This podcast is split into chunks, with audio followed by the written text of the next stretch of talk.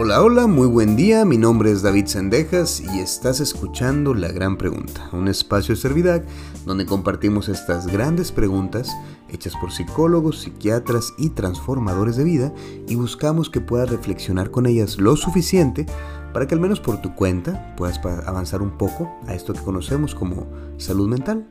El día de hoy quiero compartirte una gran pregunta que si bien es interesante, también es parte de la lectura que estoy teniendo ahorita. Quiero que hablemos un poquito de qué son y para qué son los cuentos de hadas desde el psicoanálisis o la psicoterapia. Y quiero contarte un poquito de esto porque ahorita yo estoy leyendo un libro que se llama Psicoanálisis de los cuentos de hadas del autor Bruno Bettelheim. Creo que se dice así. Y es una cosa maravillosa. Me ha gustado mucho, me he encontrado con puras joyitas y me gustaría compartir algunas de estas ideas en, diferentes podcasts porque si bien aquí a veces traigo frases de libros y con esas las reflexionamos, ahora sí en específico la idea de un cuento y ver qué significa creo que es algo interesante. ¿De qué trata esta idea que tiene Bruno Bettelheim? Bruno Bettelheim, digámosle Bruno porque somos así muy cercanos, explica que actualmente, y este es un libro que tiene ya unos 15 años, hay muchos cuentos para niños en las bibliotecas. En las bibliotecas y en las librerías uno va y se encuentra diferentes cuentos que son bonitos, que son muy atractivos para los niños. Hay unos que son hasta interactivos, de que tú los abres y sale el monito de la página. Hay otros que se pueden leer de diferentes maneras. Hay unos cortitos de cinco páginas para traer un mensaje y otros muy largos que mantienen al niño como que ganchado en lo que está leyendo. Y dice este autor que si bien es bueno que los niños se acerquen a la lectura y por eso sus cuentos populares o modernos de ahorita son atractivos, no tienen la misma esencia ni tampoco tienen la misma característica útil que tienen los cuentos de hadas. Dice el autor, algo que yo no sabía, pero los cuentos de hadas se cuentan desde hace muchísimos y muchísimos años. Pinocho, eh, Cenicienta, eh, Los Tres Cerditos, eh, Las Mil y Una Noches, lo que son Blancanieves, o sea, todos esos cuentos, que por cierto creo que todos los tenemos distorsionados, son cuentos que se cuentan desde hace muchísimo tiempo. Y dice el autor, los cuentos de hadas tienen la particularidad de poner situaciones críticas de la vida psíquica en los niños para que puedan pensarlo. Y dices tú, a ver, ¿cómo? ¿Cómo? Vamos a dar un pasito para atrás. En el mundo del psicoanálisis hay diferentes cosas que son importantes que nosotros entendamos para poder estar como en este fin del psicoanálisis. ¿Cuál es el fin del psicoanálisis? Que esa es una pregunta muy difícil a contestar. El hecho de que una persona vaya a psicoanálisis como tal, hacia dónde tiene que llegar o cómo termina, cómo es eso.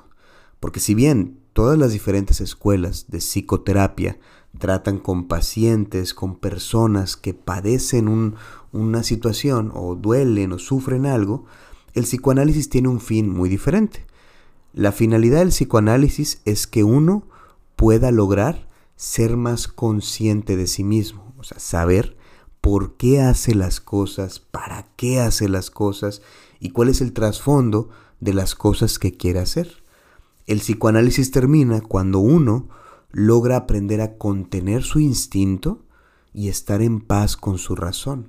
O sea, cuando uno logra decir, esta parte, por decirlo de una manera, animal mía, que arde, que quiere comerse todo, aprendo a calmarla, sin reprimirla, sin lastimarla, sino a calmarla, y aprendo a que puede vivir o, o funcionar de una manera diferente.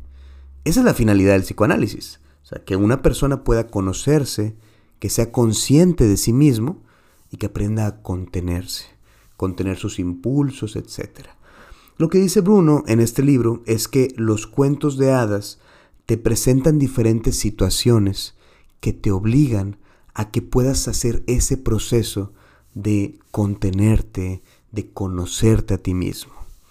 Y la forma en que lo hacen, lo hacen de una manera en que el niño al leerlo como que se identifique mucho con lo que está pasando.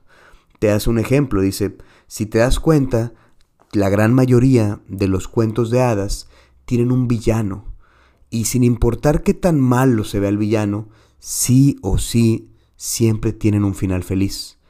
El hecho de que todos los cuentos de hadas tengan un final feliz le permiten al niño que lo va leyendo saber que esta angustia que está sintiendo por el personaje va a ser pasajera.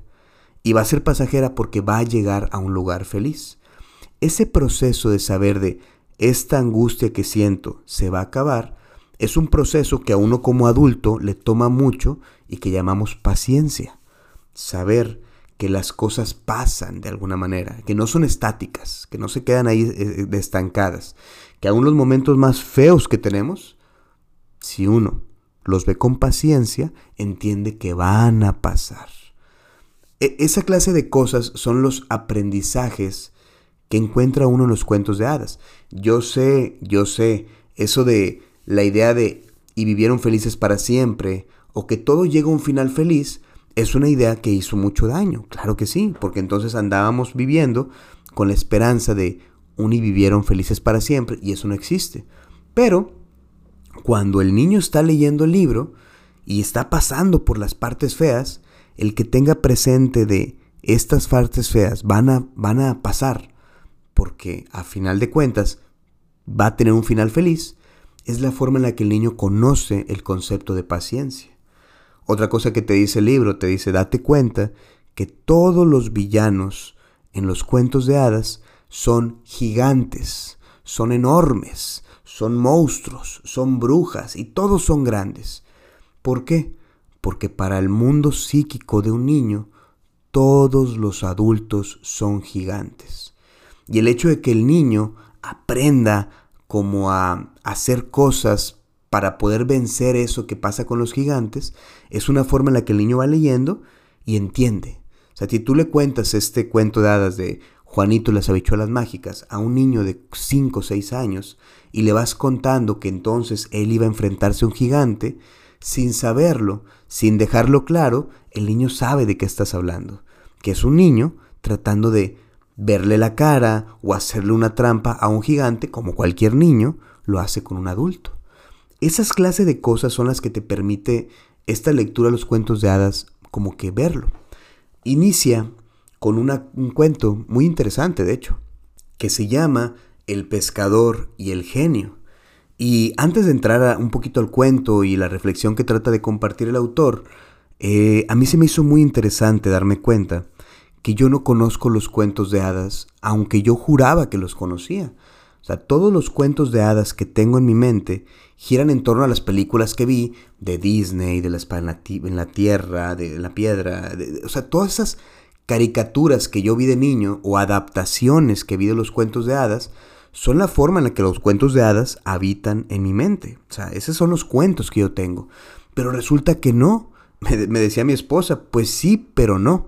A ella cuando era niña, su mamá le compró un libro que tengo aquí, que quiero leer al Dave que vienen los cuentos, vienen los cuentos de hadas, los originales, o sea, lo que es Pulgarcito original. Este cuento de el, pescador y el genio, el original. Y déjame te cuento un poquito cómo funciona este cuento o de qué trata. Ese es un cuento de que un pescador está de repente en, pues en su barquito, en su lanchita, y avienta la caña tres veces. La primera vez sale tierra, la segunda vez sale basura, y la tercera vez sale una lámpara mágica. En esa lámpara mágica, este pescador la agarra y la abre. Cuando sale, sale un genio. Y es un genio que está muy enojado. Y el cuento te explica por qué estaba tan enojado. Pasa que ese genio, cuando lo encerraron en la lámpara, estuvo muy desesperado esperando que lo abrieran y esperando que lo liberaran y esperando que lo liberaran. Y nadie lo liberaba. Entonces, él decía, cuando tenía 300 años ahí metidos en la lámpara. La primer persona que me libere, le voy a hacer todo el oro del mundo, lo voy a hacer millonario. Pasaron otros 300 años y nadie lo había liberado y dijo, no, no, la primer persona que me libere, le voy a cumplir tres deseos. Pasaron otros 300 años, nadie lo liberaba y dijo, la persona que me libere, lo voy a matar. Sale el genio de la lámpara y se encuentra este pescador y nada de, de cumplirle deseos, nada por el estilo. El pescador lo ve con miedo porque el genio dice, te voy a matar. El pescador empezó a platicar con el genio y en algún momento el genio le decía que él era el ser más poderoso del universo. Entonces el pescador le decía, ¿tan poderoso? Sí, sí, tan poderoso. Tan poderoso, tan poderoso como que para meterte en esta lámpara. Y dice el genio, claro que sí, yo soy tan poderoso que me puedo meter en la lámpara otra vez si quiero. Y se mete el genio a la lámpara y lo que hace el pescador es que agarra el, eh, la lámpara y la avienta al agua otra vez. Fin yo sé que tú escuchas esto y dices, tú miras la película de Aladdin. Y sí, evidentemente, lo que nosotros conocemos como la película de Aladdin es un recopilado de varias cosas que pasan en un cuento de hadas que son las mil y una noches, que son muchos cuentos diferentes. Y uno de esos es este que acabas de escuchar del pescador y el genio. ¿Cuál es la reflexión que tenemos? Lo primero, lo primerito, es el seguir intentando las cosas. En el lado del pescador, él tres veces tiró la, la, caña para pescar, tres veces. Y te deja entendido que a veces uno pues no se puede rendir a la primera, tiene que intentarlo, intentarlo e intentarlo. Ahí, en este sigo intentando las cosas, se le llama principio de placer en el mundo del psicoanálisis. Principio de realidad contra principio de placer. ¿Qué es eso? Dices tú, ¿eso, eso qué, David? Bueno, principio de placer es, voy a hacer algo porque quiero sentir un placer, porque quiero ganarme algo. Y principio de realidad es, voy a seguir haciendo algo porque tengo que hacerlo. Cuando tú te levantas a trabajar todos los días y llegas temprano o a la hora que tienes que llegar a la oficina, funcionas a través de esta cosa que se llama principio de realidad. Pero cuando tú de repente estás en, la, en, el sillón y prendes la tele y dices, ay, voy a ver esta película y me voy a comer estos tacos y me voy a tomar esta coca y me voy a quedar dormido tarde. Y ahí estás funcionando a través del principio de placer. O sea, estás haciendo las cosas de una manera, pues para tú tratar de estar en placer, en bien, ¿sí? son una, una, una cosa diferente. Principio de realidad es esfuérzate. Principio de placer es goza lo más que puedas. Ahí como que un pequeño paréntesis que te hago es la historia de los tres cerditos, que a lo mejor este es el siguiente podcast que grabo de este libro, funciona también. Eran tres cerditos. Dos de ellos, cada uno más flojo, y el tercero que fue el que más se esforzó en hacer la casa de, concreto. Bueno, también habla de esta dualidad entre principio de realidad, esforzarse, versus principio de placer, no esforzarse tanto. Eso es lo que tratan de dejarte claro con el pescador aventándola una y otra y otra vez la, caña de pescar. Ahora, ¿y qué pasa con este genio que primero quería ser millonario, que lo, lo, que lo liberara, y luego quería cumplirle deseos, y luego quería matarlo? Ese es un momento interesante porque ahí el niño que está leyendo el cuento se da cuenta que cuando pasan las cosas que nos frustran, uno se va enojando más y más y más. En este cuento de hadas, el niño puede ver cómo el genio se va enojando y enojando y enojando porque nadie lo liberaba. Y para un niño que entiende que el enojo es algo malo, entre comillas, poder leer que hay gente o personajes que se van enojando le permite como identificarse y saber, ah, yo también me enojo porque me dejan esperando. Y poder hacer eso, o sea, poder ver al genio enojado y decir, yo también me enojo, es totalmente catártico porque ahora ya puedes entender que esa cosa que sientes en tu estómago, ese enojo, pues porque estás frustrado. Y al final, al finalizar este cuento, este movimiento de a que no te puedes meter aquí y se mete la lámpara y aviento la lámpara, fue como hacerle trampa. El pescador veía al genio como alguien grande, omnipotente, inteligente, y logró hacerle una jugada en la que él salió ganador. Ese movimiento de yo vencí al más grande es una cosa que el niño al leerlo se puede dar cuenta que aunque tenga algo grande enfrente de él, él puede ser mucho más inteligente que la situación. Ser inteligente es algo que se valida en todos los cuentos de hadas.